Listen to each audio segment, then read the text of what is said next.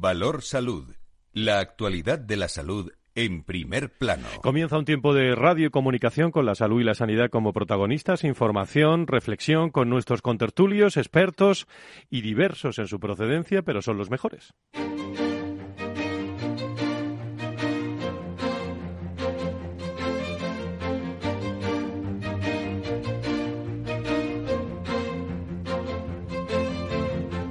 Valor Salud es un espacio de actualidad de la salud con todos sus protagonistas, personas y empresas. Con Francisco García Cabello. Muy buenos días, bienvenidos eh, sean todos a este tiempo de salud y sanidad aquí en Capital Radio todos los viernes eh, de 10 a 11. Intentamos acercarnos para conocer eh, desde hace ya muchos meses, más de 24, cómo vamos en cuanto al coronavirus. España registra una nueva bajada de la incidencia del coronavirus, eh, hasta más de 600 casos, 59 eh, puntos menos.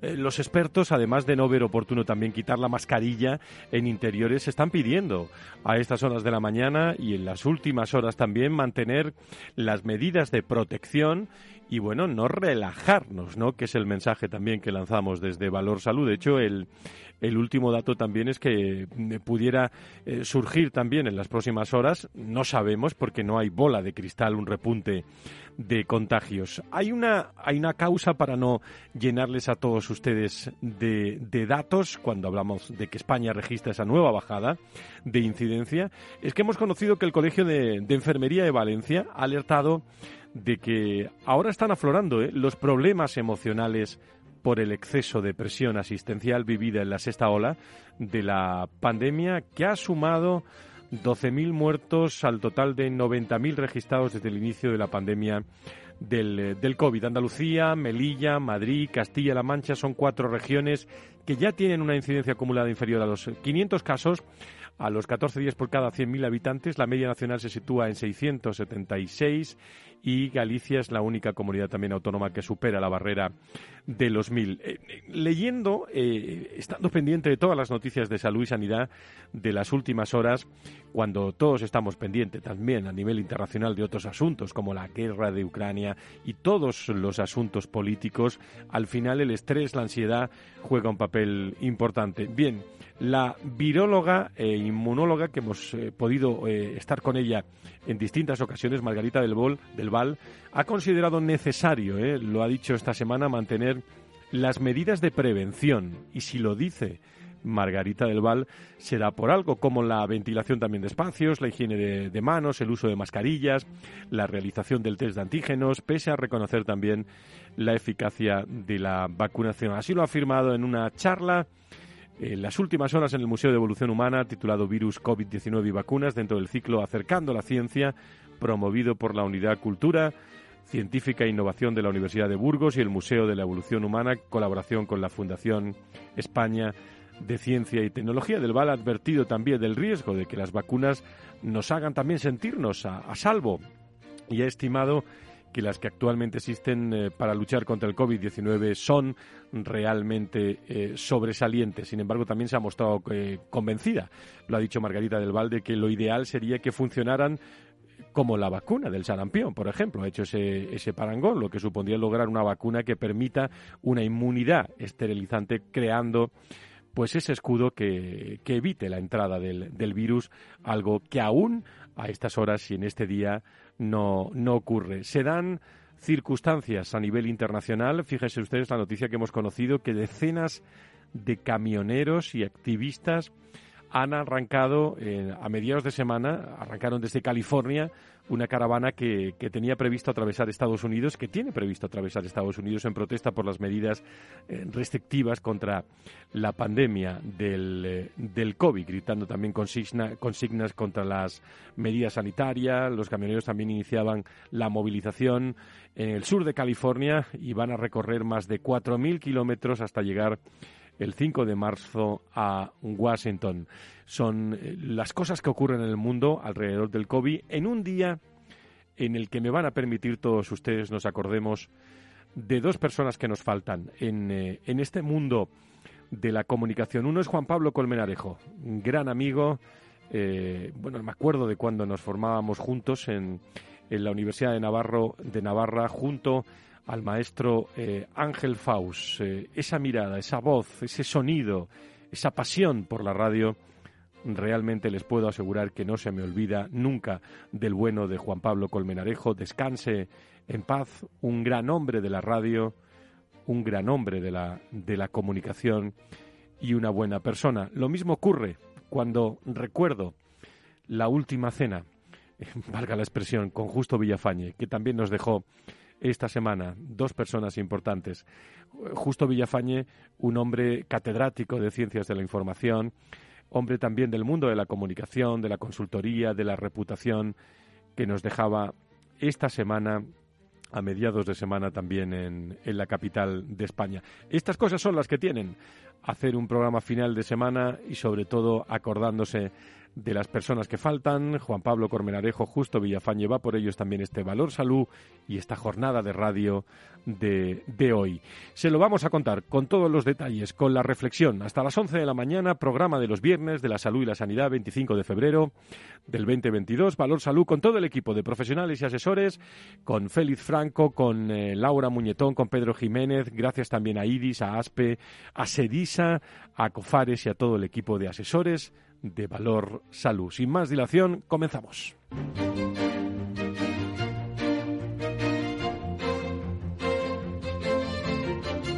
Valor Salud. La actualidad de la salud en primer plano. Voy a saludar a los contertulios de este programa al comienzo de este viernes, que como siempre con, eh, nos acercamos a ASPE, a la patronal de la sanidad privada en España. Eh, está con nosotros eh, Tomás Medina, que, nos acompaña a esta hora de la mañana de la Junta Directiva de ASPE. Don Tomás, encantado de saludarle. Muy buenos días. Buenos días, Francisco. Muchas gracias por estar con nosotros. Eh, también Fernando Mugarza, director de Desarrollo Corporativo y Comunicación del IDIS. Don Fernando, muy buenos días. Bienvenido. Muy buenos días. Como siempre, un placer, Fran. Muchísimas gracias a los dos por estar eh, con nosotros. Eh, bueno, eh, podríamos hacerlo de muchas formas, pero ¿qué sensación tenéis al comenzar esta tertulia por la mañana cuando tenemos noticias ahí de que nos llegan de, Ucrania? Tenemos que, afrontar un, un programa de, de, salud con la, con la pandemia en primer plano, España registrando también nuevas bajadas de incidencia, pero ya hemos escuchado y leído esta semana lo que, lo que nos ha recordado Margarita del Val, ¿no? que considera necesario mantener las medidas de, de prevención sin coger todavía mucha, mucha confianza, ¿no, Fernanda? Hombre, pues la verdad, la verdad es que es una semana convulsa, ¿no? Yo diría que ese, sería el, el, titular, ¿no? Una semana convulsa. Primero por todo lo que está ocurriendo, desgraciadamente, en Ucrania, ¿no? Y sobre todo por las consecuencias que esto puede conllevar para, para el resto del planeta, ¿no? Porque al fin y al cabo no sabemos la imprevisibilidad, ¿no? De lo que puede llegar a ocurrir y como siempre la incertidumbre no es no es buena amiga, ¿no? Luego, por otro lado, pues la convulsión también en nuestro país, ¿no? Con todo lo que está pasando también en, en el partido de la oposición, ¿no? Vamos a ver qué es lo que ocurre, pero la, la, la verdad es que genera también, pues, un punto de incertidumbre que, que nada nos beneficia, ¿no? Y, estos asuntos, pues, pues, de alguna manera han eclipsado un poco a las informaciones que venían apareciendo en los medios de comunicación sobre la pandemia, sobre el SARS-CoV-2, ¿no? Y, bueno, pues eh, a mí no me queda nada más que respecto a lo que estabas comentando, que hacer caso a lo que dicen los expertos, en este, en este caso la viróloga y por supuesto la Organización Mundial de la Salud, que de alguna forma es el sumario de lo que hemos venido hablando en esta tertulia tantas veces, ¿no? Que seguimos en pandemia, que esto no se ha acabado todavía que las cifras, gracias a Dios, van disminuyendo, efectivamente, desde el punto de vista de incidencia y de prevalencia, pero que no hemos de bajar la, guardia bajo ningún concepto. por lo tanto, las medidas de prevención primaria que podemos interponer, la responsabilidad individual y colectiva y la vacunación, recordemos que la semana pasada estábamos diciendo que todavía había más de tres millones de personas en nuestro país que no han recibido ni una sola dosis de la vacuna por diferentes motivos. Yo creo que esas medidas de prevención primaria deben estar vigentes, al menos ya que no están en, los medios de comunicación en general, eh, al menos sí que deberían de estar presentes en nuestra cabeza. Tomás, ¿cómo hablar de salud en este entorno, verdad? Claro, llevamos una racha realmente complicada, ¿no? Complicada, ¿no? Eh, hemos tenido la pandemia, nosotros hemos tenido la explosión de un volcán en zona habitada y, y ahora pues una guerra internacional en suelo europeo con unas pretensiones de Rusia de, de no dejar de ser imperio y de, y de tener unos intereses militares más allá de, de sus fronteras geográficas, ¿no? Bueno, la, la vida, el, el futuro siempre es parecido al pasado, pero siempre diferente, ¿no? Y habrá que estar, habrá que estar alerta, habrá que estar alerta. Y en lo sanitario, mantener, mantener las medidas sanitarias de, de precaución y también hay que restañar el, el estrés sufrido por los hospitales, ¿no? Los hospitales empiezan a ver disminuir el número de camas de COVID y entonces pues habría que la administración tendría que preparar un plan para para reflotar la moral de los sanitarios. En un día en el que quizás sí nos podemos acordar del eh, próximo eh, pasado este fin de semana, el lunes 28, final eh, de mes, Día de Andalucía, el día 28, lunes, Día de las Enfermedades Raras. ¿Cuánto se ha hablado de esto, Fernando, a lo largo de, todos estos años? Y se sigue investigando e investigando y no hay, no hay otro remedio que seguir eh, avanzando con la ciencia en, eh, en, muchas personas que están afectadas por estas enfermedades raras. ¿eh? Así es, así es. Eh, es verdad que las enfermedades de baja prevalencia o de baja incidencia, ¿no? Y también denominadas enfermedades raras, pues eh, bueno, pues llegan a, a, buena parte de la proporción de nuestra población española, ¿no? Por lo tanto, eh, son de baja prevalencia o de baja incidencia, pero sí que es verdad que eh, sumadas todas, pues efectivamente alcanzan un gran volumen ¿no? de la población de nuestro país ¿no? y de otros países, por supuesto, pero nuestro país no es una excepción. ¿no? A partir de ahí, pues efectivamente todo lo que sea invertir, incidir, eh, impulsar, favorecer la investigación precisamente en esas áreas, pues me parece que es absolutamente determinante por la, eh, lógicamente, pues eh, por los resultados de salud que se puedan llegar a obtener en el futuro y también por la incertidumbre que genera y la preocupación en las familias, ¿no? Que eso es muy importante. Por eso es muy es muy relevante el hecho de, de esos planes estratégicos, ¿no? Desde el punto de vista de abordaje de las enfermedades de baja prevalencia o incidencia o enfermedades raras y que realmente se pongan en marcha todas las medidas desde el punto de vista de la sanidad eh, pública, ¿no? Y, y, de, y, desde ese punto de vista, pues que, que eh, nuestras administraciones, tanto la central como las autonómicas, pues que pongan todo su énfasis, todo su interés en este, en este abordaje, ¿no? Uh -huh. Yo creo que que las familias deben de sentirse próximas precisamente a las soluciones y la solución tiene que venir tanto desde el punto de vista social como desde el punto de vista sanitario, como des, desde el punto de vista también, lógicamente, de gestión, que está directamente imbricado con la política, tiene que venir precisamente de aquellos que son capaces de decidir ¿no? y de tomar medidas.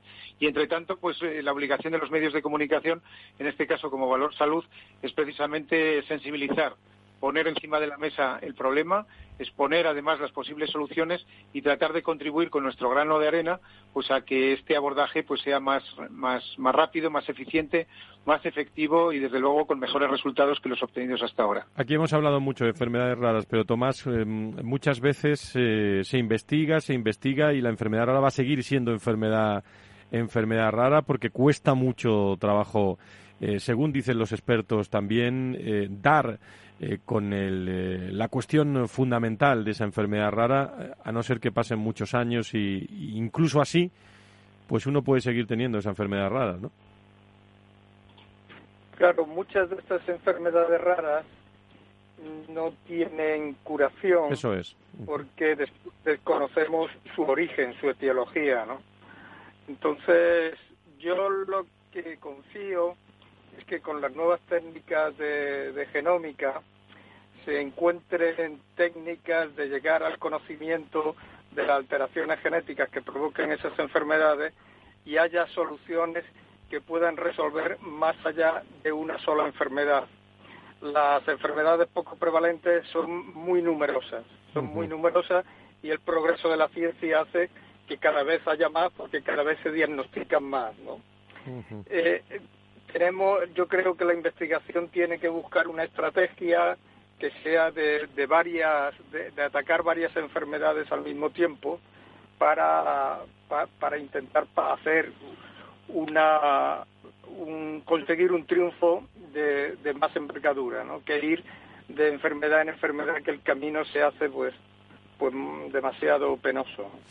El lunes, Día de las Enfermedades Raras. Tomás, desde la Junta Directiva de ASPE, desde la patronal, ¿algún reto futuro en este contexto de, incertidumbre, de preocupación en la que estamos eh, todos por todos los temas internacionales, por el COI? Parece que se junta todo este viernes ¿eh?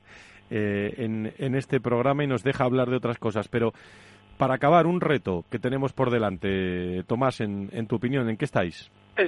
España necesita especialistas ¿no? Y hay que agilizar el tema de la convalidación de títulos de, especialistas médicos que está muy parado y que hace que la sanidad tenga una dificultad añadida, ¿no? Entonces yo señalaría el tema de la, de la falta de profesionales sanitarios. Muy bien, pues Tomás, muchísimas gracias por estar con nosotros. Buenos días, muy buen fin de semana. Muchas gracias, Fran, y recuerdo, Fernando. Muchísimas, muchísimas gracias al eh, miembro de la Junta Directiva de ASPE. Fernando, ¿algo que añadir eh, respecto a esos retos que decíamos de parte de IDIS? Bueno, pues la verdad es que eh, totalmente de acuerdo con Tomás. Le envío también un fortísimo abrazo desde aquí. Y, bueno, pues ya hemos comentado en estos micrófonos que el tema em, de los recursos humanos, del empleo, es fundamental en el sector sanitario, porque ni un, ni un médico ni una enfermera ni, un farmacéutico o incluso un asistente social se improvisan de la noche a la mañana, ¿no? Y por lo tanto debe haber planes estratégicos efectivamente para que nuestro sistema sanitario pues no se vea impactado de la forma que se prevé, ¿no? Por los temas de jubilaciones, en fin, etcétera, etcétera, en los próximos años. Y luego, si me permite Fran, pues solamente una cosa más, ¿no? Por añadir, pues, eh, no sé, una cuestión más a, este tema de prioridades, ¿no? Yo creo que el tema de la, de la cooperación público-privada, ¿no? Esa generación de espacios únicos, ¿no? En el que el paciente es único, en el que los profesionales son únicos porque todos nos formamos en las mismas facultades, pues que realmente sea una, una realidad, ¿no? Y además una realidad palpable en los próximos años porque los retos que se enfrenta el sistema sanitario en su conjunto pues son, son muy grandes, ¿no? Y solamente a través de la suma de esfuerzos y la multiplicación de voluntades es como podemos afrontarlos. Y diría yo que no solamente en la sanidad desde el punto de vista asistencial, ¿no? Sino desde el punto de vista de la investigación. Antes hablabas de las enfermedades raras, poco frecuentes, o de baja prevalencia de baja incidencia. Y la verdad es que en el ámbito de la investigación es donde está uno de los grandes retos precisamente para abordar las patologías que todavía no tienen una solución eh, definida, ¿no? Como es este el caso, ¿no? Por lo tanto, yo abogo, abogamos desde la Fundación IRIS por esa colaboración, por esa cooperación, por esas sinergias, por esas estrategias conjuntas, no solamente en el ámbito asistencial, sino también en el ámbito de la investigación, la innovación y la transformación digital. Muy bien, Fernando, pues sabes que tenemos, eh, y todos los oyentes saben que tenemos la buena costumbre en esta tertulia de incorporar también eh, y saber cómo amanecen muchos hospitales, sobre todo en este momento de nuestro país. Creo que está en línea la doctora Sonia García de San José, que es su gerente asistencial del Hospital General Universitario Gregorio Marañón. Eh, doctora García de San José, muy buenos días, bienvenida. Buenos días a todos. Muchas gracias por permitirme compartir un rato con vosotros. Muchísimas gracias. ¿Cómo amanece el Hospital General Universitario Gregorio Marañón en el día de hoy? Pues el hospital amanece, pues como siempre, con una gran ocupación. Evidentemente la presión en la urgencia esta semana ha bajado bastante, con lo cual, bueno, tenemos una semana un poquito más desahogada de la que hemos tenido en semanas anteriores. Es verdad que se nota que la sexta ola va remitiendo poco a poco, en estos momentos tenemos aproximadamente unos 64 pacientes hospitalizados eh, con COVID o por COVID, es decir, que podemos distinguir las dos categorías, ¿no? Y de ellos hay un menos de 10, en torno, a unos 10 en, la unidad de cuidados críticos. Por aquello de que nuestros oyentes lo sepan, si no es por COVID, las urgencias, eh, ¿con qué patologías van ingresando nuestros, nuestros enfermos así en un orden jerárquico, doctora? Pues evidentemente en la época en la que estamos, pues suelen ser eh, reagudizaciones de enfermedades crónicas, como pues de pacientes con EPOC, insuficiencia cardíaca y cuadros respiratorios en general los que más predominan en estas en estas épocas del año, ¿no?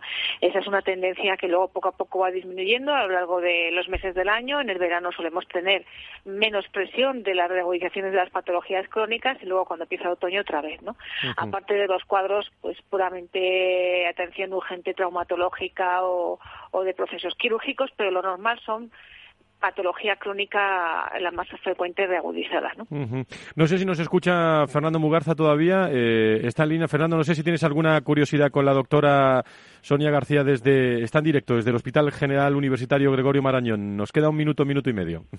Nada, pues eh, encantado, doctora García. La verdad es que están haciendo una tarea muy encomiable desde el hospital, desde los hospitales, desde la atención primaria. Y la pregunta va a ser muy, rápida, aunque tiene tres vertientes. La primera es eh, cómo está afectando el tema de las, de las bajas, ¿no? Eh, las bajas que en el, en el personal sanitario dentro del hospital. Lo segundo sería la cooperación con la atención primaria, que yo creo que es fundamental en esta época en la que, bueno, pues que hay dificultades de acceso al sistema. Y la tercera, si se ha visto afectado el servicio de farmacia hospitalaria de alguna forma en el hospital con motivo de la COVID-19 y especialmente en esta sexta ola. Le pido brevedad, doctora. Vale, intentaré con esas preguntas por esa, por esa. personal sanitario. En estos momentos eh, no tenemos tanta presión con respecto a las bajas de personal. Lo pasamos muy mal durante eh, el principio de la sexta ola porque justo pilló en el momento de las Navidades y eh, fue Navidades, vacaciones y más bajas. Pero en estos momentos poco a poco ya se va recuperando la normalidad y no tenemos especial presión respecto a este tema. en relación a atención primaria, pues estamos volviendo a relanzar la cooperación con atención primaria, porque evidentemente en los momentos en los que sufrimos más las olas pandémicas, pues tanto primaria como nosotros nos volcamos a la atención del COVID y sobre todo atención primaria que sufre más la presión desde directa ¿no? de, los, de los usuarios y de los pacientes. Y la farmacia hospitalaria ha sufrido un cambio, una transformación, nos hemos adaptado a los tiempos. La farmacia hospitalaria pues manda los, eh, los fármacos, eh, bastantes fármacos de, dispensación a los domicilios de los pacientes y se ha adaptado a las, a las necesidades de, de la pandemia. Eh, y evidentemente contamos con un magnífico servicio de farmacia. Pues doctora, muchísimas gracias por esa brevedad. Eh, así amanece el Hospital General Universitario Gregorio Marañón. Un abrazo muy fuerte a todos los médicos eh, y enfermería y enfermeras y, enfermeros del hospital en este momento. Muchas gracias por estar con nosotros a la doctora Sonia García de San José. Gracias. Muchas gracias a vosotros. Gracias, Fernando Mugarza. Hasta la próxima semana. Muchas, muchas gracias. No se vayan, no se vayan ustedes, que me está esperando Antonio Burgueño, me está esperando Nacho Nieto y vamos a seguir afrontando el tema de las enfermedades gradas. A vuelta de pausa.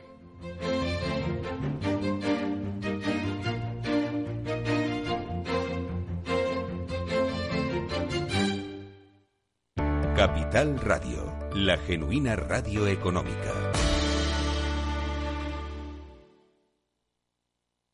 Más es tener una red de asesores a tu lado para ofrecerte un asesoramiento personalizado a la hora de tomar decisiones de inversión. Mucho más es poder decidir cómo y dónde invertir con el mismo apoyo, facilidad e información disponible, pero cómodamente, desde tu ordenador o dispositivo móvil, allí donde estés. En Renta 4 Banco queremos ofrecerte mucho más. Por eso evolucionamos, para que no tengas que elegir. Más cercano, más digital. Renta 4 Banco. ¿Quieres más? Frente a los impagos, vitamina D, la fórmula de información empresarial exclusiva de Informa para minimizar los riesgos y facilitar la toma de decisiones.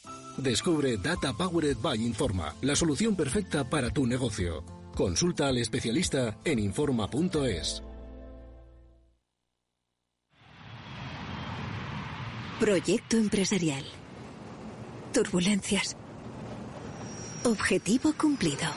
Asegura el futuro de tu negocio con el Betia. Simple, claro, el. Escuchas Capital Radio, Madrid 105.7, la radio de los líderes. En el balance nos preocupamos por nuestros hijos, por su vinculación con el mundo de Internet y las redes sociales, y analizamos sus riesgos de la mano de Pilar Rodríguez en Familias Enredadas todos los lunes a las ocho y media de la tarde en El Balance, Capital Radio. Todos los lunes de 11 a 12 de la mañana en Capital Radio tienes una cita con Rock and Talent.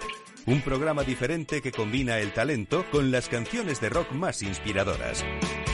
De la mano de Paloma Orozco conocerás gente emprendedora, las startups más novedosas y las ideas más originales del mundo de la gestión. Rock and Talent. Los lunes nunca fueron tan sorprendentes.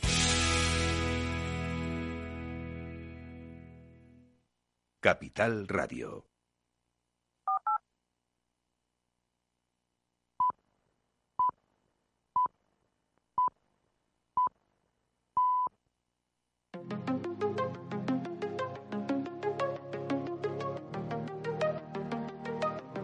Valor Salud. La actualidad de la salud en primer plano.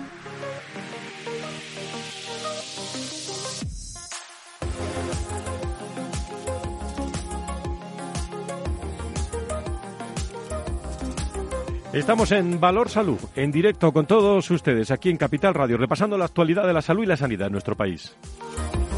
En un día que, bueno, puestos eh, todos los, eh, los ojos eh, en Ucrania, eh, todos los asuntos que ocurren, lo hemos dicho en la tertulia, cuesta muchas veces eh, hablar de salud y sanidad en un momento así, de incertidumbre en muchos entornos, pero sigue el COVID ahí en primer plano y siguen también muchísimas patologías y muchas enfermedades que están entrando por urgencias, como nos decían desde el Hospital Gregorio Marañón hace tan solo unos segundos.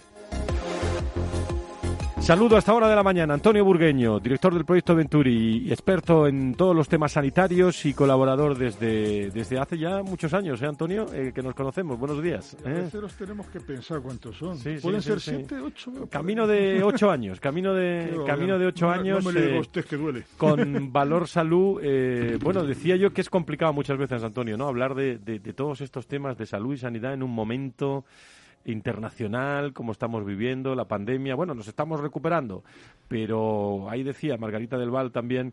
Hace, hace tan solo unas, unos minutos lo decía, eh, la precaución que hay que tener, porque, bueno, no hay bolas de cristal, pero tampoco sabemos lo que puede pasar en el, en el futuro. De momento, precaución. Yo creo que te- la, la palabra aquí que se me viene a la cabeza es inestabilidad. Inestabilidad que nos deja un COVID, eh, sanitariamente hablando, un sistema completamente inestable, que la capacidad de respuesta que tiene ahora mismo a las demandas son pues muy pequeñas, como siempre apunta Fernando Mugarza y otros y otros tertulianos y gente que pasa por este programa, es muy importante la, ya no la colaboración, hablaba de cooperación eh, Fernando hoy, ¿no?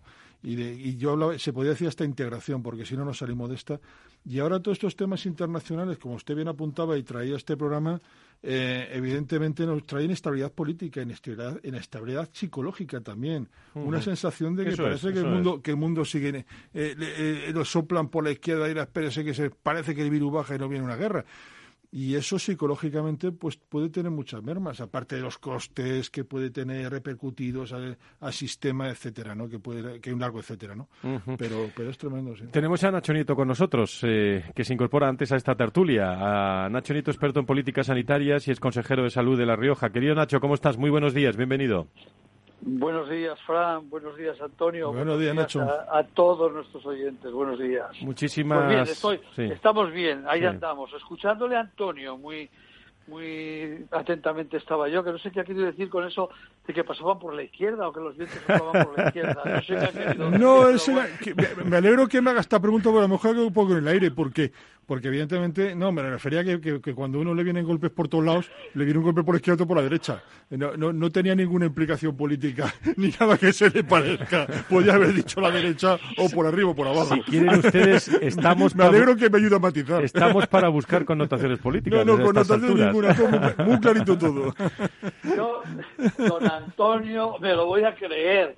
Pero sí, la verdad es que ahora los golpes vienen por todos los sitios y contra todos los sitios, que es mucho, mucho peor. Fíjense que, que en, en estos últimos días casi nos hemos olvidado del COVID. Sí, sí, yo, por eso digo, no que es una bueno, sensación- ¿eh? Pero, pero no, sí, sí, no, no se ha hablado de ello. Y, y mira que hemos eh, recibido o se siguen dando noticias todavía para tener un, un poco de cuidado, ¿no? De, mm, de los contagios que siguen muchísimo menores, de la incidencia infinitamente mejor, incluso lo más grave, aunque eso siempre lleva una demora importante. Porque ¿Puedo, hacerle una- ¿puedo hacerte una pregunta, Nacho? los- Tú que sabes. Perdón, de- los Perdona. fallecidos quería decir, por eso me refería. Sí, sí, por supuesto que me puedes decir lo que estimes oportuno, Antonio.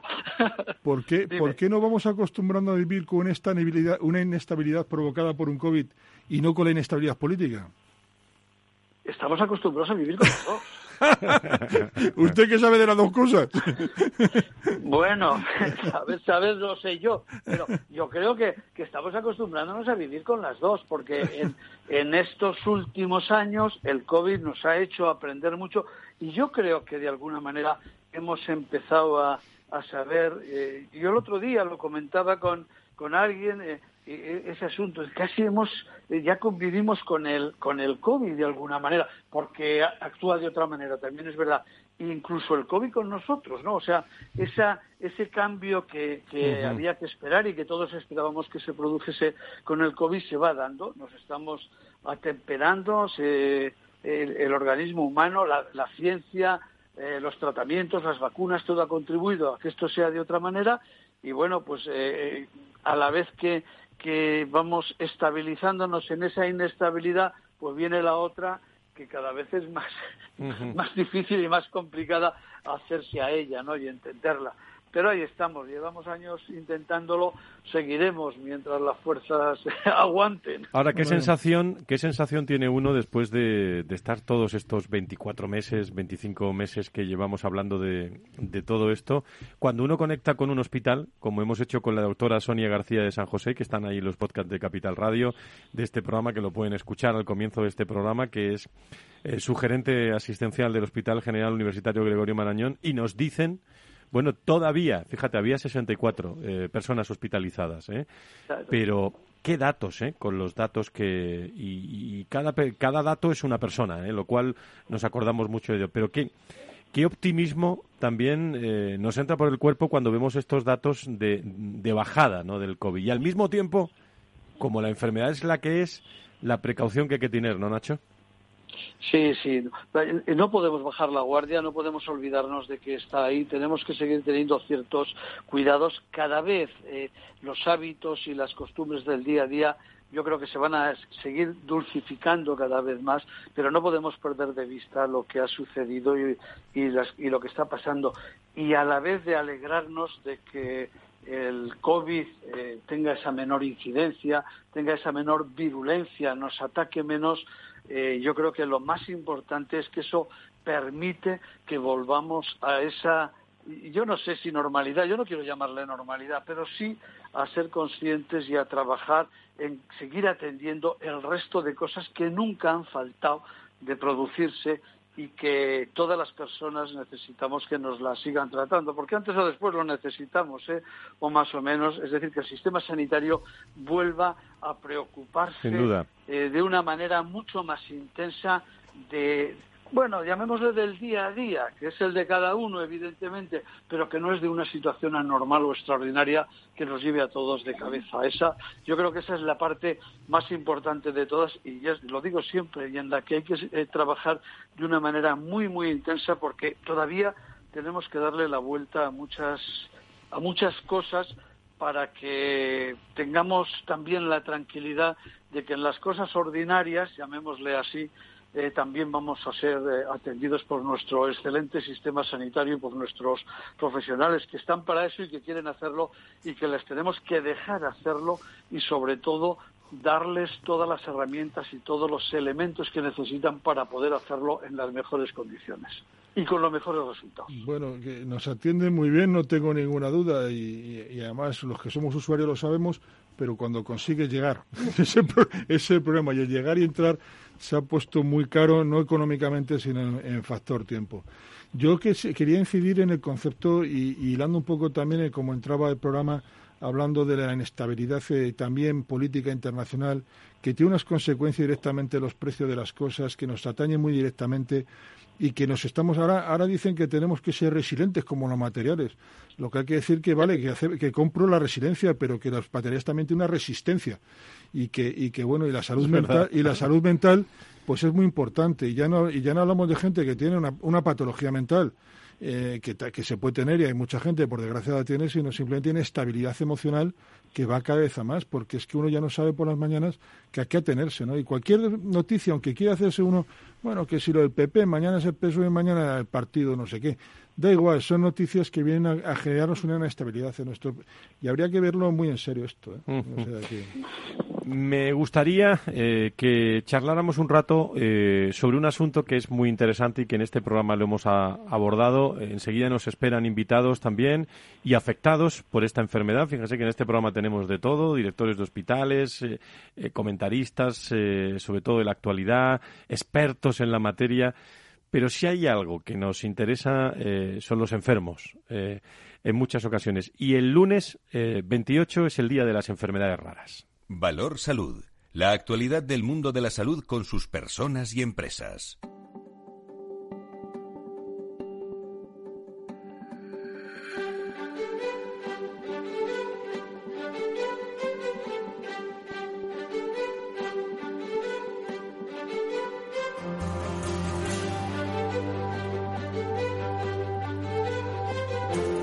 Este asunto de las enfermedades raras hemos hablado mucho, Nacho, Antonio, en este, en este programa. Al principio lo han hablado también desde ASPE, desde, desde IDIS, eh, que muchas veces son enfermedades tan raras, tan raras, me van a permitir la expresión, que es que nunca sabemos eh, realmente soluciones.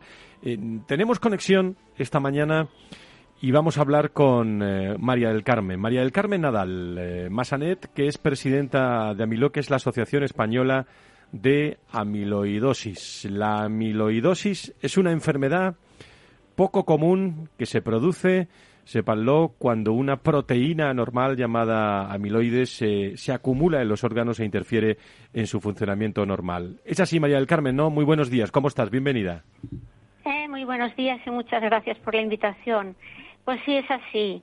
Es una proteína que depende del tipo de amiloidosis pues hace, uh, hace plegamientos o, o, se parte eh, se parte inadecuadamente y, uh, y, se deposita en los órganos vitales impidiéndole su, su normal funcionamiento. Nosotros preferimos hablar de, de, de, enfermedades de baja prevalencia, pero bueno, eh, está más eh, está más conocido el término raras, pero bueno, lo vamos aceptando. ¿Qué síntomas, María del Carmen, eh, tienen, tenéis eh, los que sufrís esta enfermedad? Sí. Pues también, mira, depende, ah, porque uh, Amilo contempla todos los tipos de amiloidosis. En un principio, en España es un foco endémico, es el quinto foco endémico de amiloidosis hereditaria por transfirretina, que es llamada coloquialmente enfermedad de Andrade, porque el doctor Corino Andrade de Portugal la descubrió en el 1952 y la, y la, importó, ¿no? Con sus marineros a distintos países. Y España es el quinto foco a nivel internacional.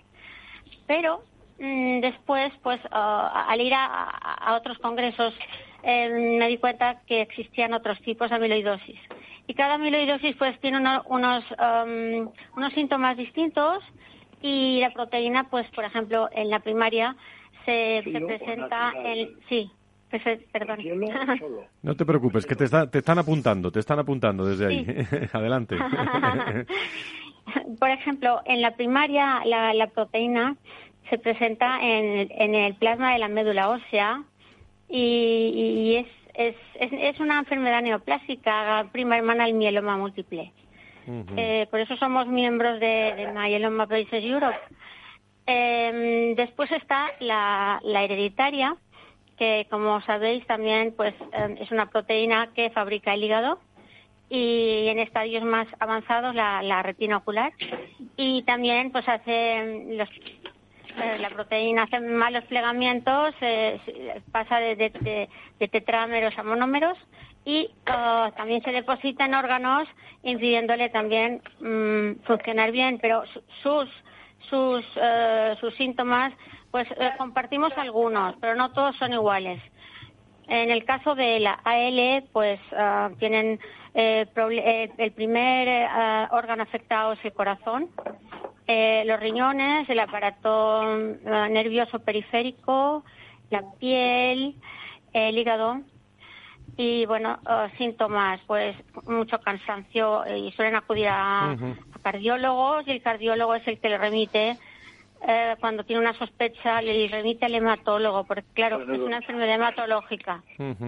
Son los síntomas que, que, tiene esta, esta enfermedad que estamos este analizando. Sí, de, de este tipo y sobre todo que estáis luchando, ¿no? Desde la Asociación Española de Amilodiosis, sobre todo eh, con mucho esfuerzo, ¿no, María del Carmen? Bueno, sí. Es un trabajo diario, pero con mucha ilusión, porque, bueno, mm, eh, antes pues mm, solo tenían voz los enfermos de, de amiloidosis hereditaria y ahora pues todos los, los tipos de amiloidosis pues ya ya los hemos integrado y, todos y todos pues tienen eh, su su representación en nuestra asociación. Y, el apoyo que les podemos prestar, todo lo que podemos. Te está escuchando eh, expertos, os están escuchando expertos, Nacho Nieto, Antonio Burgueño, muchos oyentes, muchos seguidores. Yo, yo estaba reflexionando, Antonio eh, y, Nacho, eh, la voz de, enfermos, qué importante es tener bueno. bueno este espacio también. de valor salud para la voz, porque hace años, ¿cómo se iba a enterar la gente eh, que alguien tenía este tipo de, enfermedad. ¿eh? En esa línea me, viene, me viene a la cabeza una persona ya muy conocida que es un ejemplo de lucha y de vida, Noa. Eh, eh, Noa, que tiene siete enfermedades raras, una valenciana que nació en el 98 y cuenta en su Twitter con la, la, lucha, la alegría de vivir y la lucha que le supone y pone de manifiesto el día a día, la ilusión, las emociones, su estudio, su carrera acaba de publicar un segundo libro de esperanza, de esperanza marchita. Eh, ¿De qué dolor son sus ojos anteriores? Son personas que, como este programa, que hay que seguir haciendo porque hay que transmitir que están, que existen y que vivir con ellos es muy complicado, pero que se puede vivir con ilusión. Yo tengo verdadera admiración por estas personas y no es un ejemplo. De, es un ejemplo, ¿eh? es un ejemplo visible, pero es solo un ejemplo, ¿no? Sí, nosotros acabamos de, crear un, libro de, testimonios. Interesantísimo con nuestros enfermos y próximamente los vamos a, poner al alcance de los que quieran adquirirlos. Y muy interesante porque cada uno cuenta su experiencia particular y cómo lo ha vivido. Y siempre en positivo. Siempre positivo. Y Siempre en positivo. Es admirable. Eh, sí, y luego para nosotros, pues, pues hay días que dice que tiraría la toalla porque eh, hay momentos que son un poco agotadores, pero pero luego compensa cuando un, enfermo te, te, da las gracias y, son tan agradecidos que, que, vale la pena. Y en esos momentos, María del Carmen, lo que yo digo siempre hablando de enfermedades raras y este tipo de enfermedades, qué importante es quien tienes al lado, ¿eh? Sí, mucho, mucho, porque claro, mm, cuando el médico, el médico cuando los diagnostica, eh, no tiene tiempo de, explicar muy bien lo que tienen. Mm, en un principio les dicen es una enfermedad mm, rara, eh, grave e, e, incurable. Entonces se van, se van traumatizados a casa. porque claro, ellos no, bastante hacen con, con, con, todo, porque tenemos unos médicos excelentes y unos equipos multidisciplinares también eh, eh, muy cercanos y, y, muy bien preparados ya que es una enfermedad multiorgánica, pero no tienen tanto tiempo como nosotros para dedicarles a, pues a, que nos expliquen su, su preocupación y, la parte humana que y la parte humana que les aportan es fundamental a, la parte clínica es que si no, son muy complementarias y necesarias las dos. Nacho algo que Nacho algo que decir o reflexionar adelante. yo no puedo hablar de esta enfermedad en concreto que ahora que ahora nos están indicando pero siempre que hablamos de enfermedades raras o poco frecuentes, o raras para entendernos mejor, ¿no? Siempre me vienen a la cabeza dos cuestiones importantes, ¿no? Porque una es eh, que evidentemente el, avance y el desarrollo científico y de la medicina nos ayuda cada vez más a poder eh, identificarlas, a poder diagnosticarlas y a poder traerlas por raras que sean. Pero otra muy, muy importante en todo este tipo de cuestiones, no solo en las enfermedades raras, pero sí de una manera también importante, es las asociaciones de pacientes eh, que tantas veces han ayudado, aunque sea aunque haya podido parecer de una manera a veces, eh, en fin, un poco fuerte, ¿no? Eh, a las administraciones haciéndoles conscientes y haciéndoles avanzar a las administraciones sanitarias, me refiero, haciendo avanzar en todo este tipo de cuestiones, las asociaciones de, pacientes, eh, cuántas veces van por delante y hacen que responda y que despierte la propia administración sanitaria para dar determinadas soluciones que luego al final se acaban dando, aunque a veces sea un poco tarde. No son esas dos cuestiones a mí siempre me vienen a la cabeza además por bueno pues por cuestiones prácticas digamos no que las que las he vivido y que bueno pues que, que es verdad que cuando al final das una solución a un grupo de personas que tienen un problema importante pues eh, como siempre que das una solución a un problema es, sin duda también una satisfacción para todos. Manuel Carmen, ¿algo más que algo, más que decir? Mm, tus, tus 30 segundos pues, finales. Pues nada, simplemente eh, las asociaciones somos el puente entre el paciente, el médico y la administración pública. Eh, nosotros estamos muy, muy en contacto con, los médicos, visitamos hospitales y también estamos en contacto con AEMS, con la Agencia Española del Medicamento y Productos Sanitarios. Eh, nos, nos envían el IPT y bueno, estamos muy muy muy pendientes de, que eh, agilicen la aprobación de los medicamentos aprobados por la FDA y la EMA, que es vital y muy importante ya que es una enfermedad degenerativa.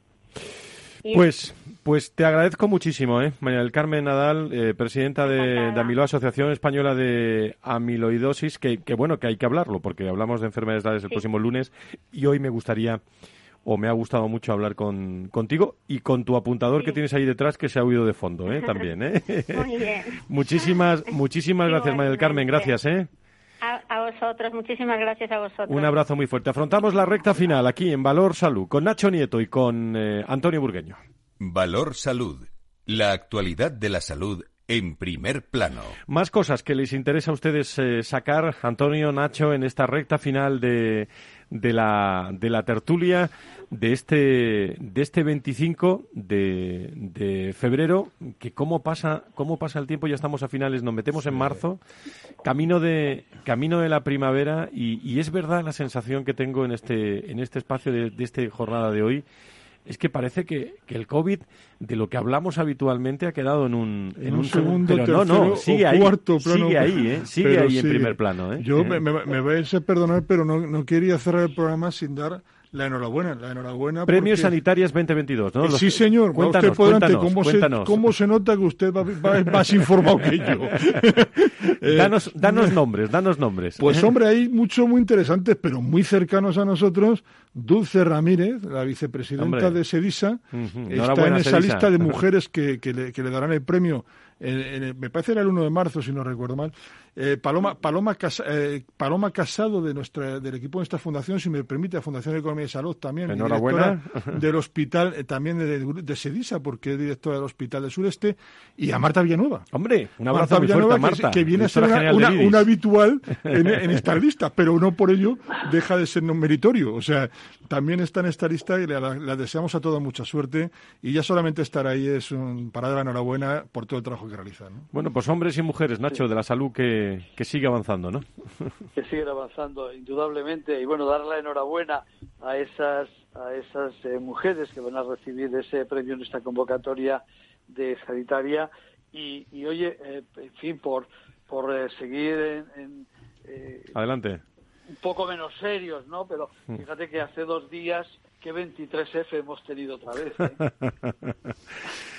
Sí, sí, sí, bien, traído, bien traído. Totalmente. Es, eh, hablando de ansiedad, de estrés, fíjate lo que habrá habido por ahí, ¿eh? Mm, bueno, bueno, ha tenido que haber a punto de más de un infarto, es verdad, y sigue, y, sigue, sigue, esto, no, esto, no, se ha acabado y, y bueno, y, la, y al final pues veremos, irá saliendo todo, las, las, las aguas volverán a su cauce y no hay y no hay ninguna duda que, bueno que como todo también en estas situaciones pues hay buenas y malas intenciones en todo esto en fin que cada cosa se vaya poniendo en su sitio y que la luz vaya iluminándonos bueno, el otro día a Nicolás Redondo le oí decir, eh, y no nada sospechoso del, de ese del PP, que, que cuidado, cuidado que, cuidado que cuando uno, cuando los partidos eh, se baja muy abajo, se suelta lastre, la subida puede ser tremenda. Bueno, el tiempo lo dirá, pero desde luego Nicolás no es sospechoso de, de hablar con subjetividades hacia el PP, ¿no?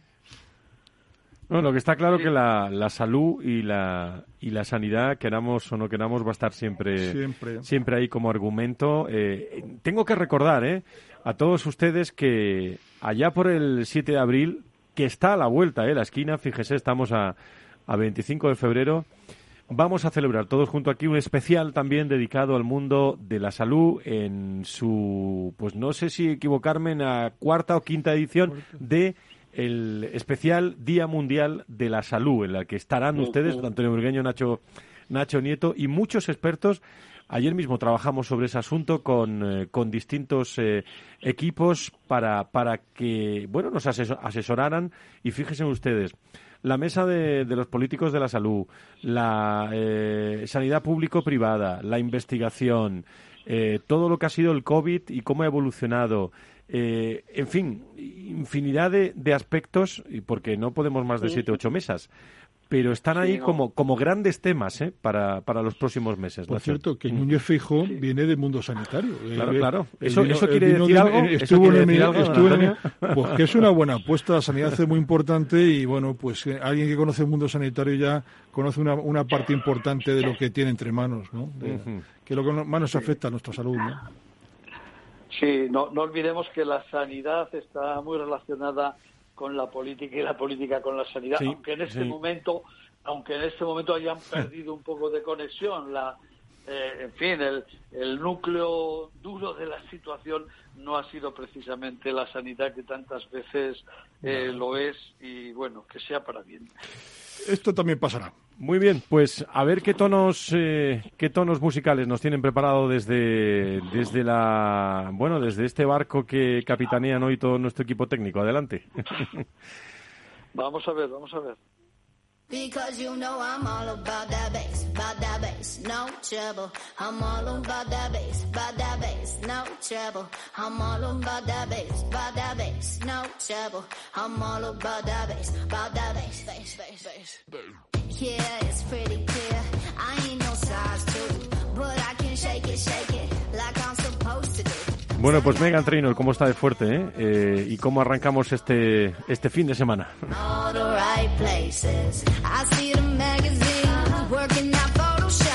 Pues eh, la paz, ¿no? Que yo creo que al final es una cuestión cuando estamos hablando de, de, ámbito internacional. Eso es lo que deseamos todos para rebajar la incertidumbre, el estrés, la ansiedad y la gran preocupación internacional que, que tenemos. Eh, Nacho Nieto, experto en políticas sanitarias, es consejero de salud de, de La Rioja. Celebro que estés muy bien. Un abrazo muy fuerte y muchísimos recuerdos.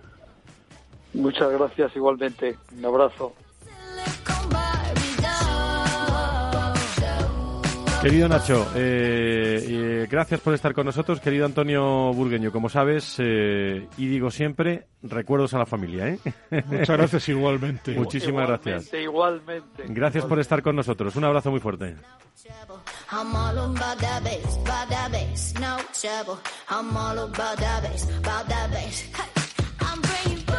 Con especial recuerdo en el mundo de la radio, hoy lo decía al principio, de, del bueno de Juan Pablo Colmenarejo, ¿no? Gran profesional del mundo de, la radio, en eh, Telemadrid, la COPE. Eh, ¿Cómo me acuerdo de, de él en sus inicios también? y sobre todo lo que, lo que hemos podido compartir hace muchísimos años en un pequeño estudio de radio de Pamplona, rodeado también de, de profesionales. Va por ti, estos y yo diría que todos los minutos de radio que nos quedan durante todo, todo este año. Un abrazo, un abrazo muy fuerte a toda, a toda la familia del, del gran profesional del mundo de la radio. A todos ustedes, gracias amigos por estar con nosotros en este programa de salud y sanidad. Nos vemos el lunes en eh, personas en el Foro de Recursos Humanos y el próximo viernes estarán con nosotros amigos de Sedisa, también en directo con nosotros. Salud y sanidad, protagonistas, contad de otra forma. Buen fin de semana, cuídense, adiós.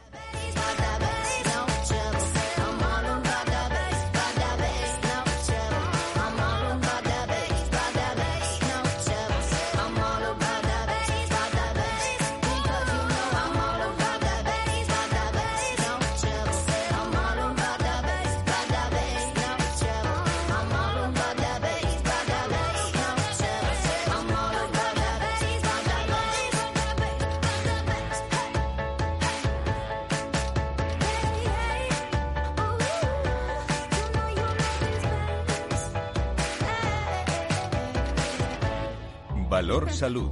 La actualidad de la salud en primer plano. Todos los viernes a la una de la tarde en Capital Radio tienes una cita con Humanos en la Oficina, el programa de radio más divertido y de mayor influencia en el mundo del capital humano, donde las empresas y organizaciones dan voz al talento que trabaja día a día en la oficina. Un formato pionero creado por el galardonado speaker internacional Miguel Ángel Pérez Laguna.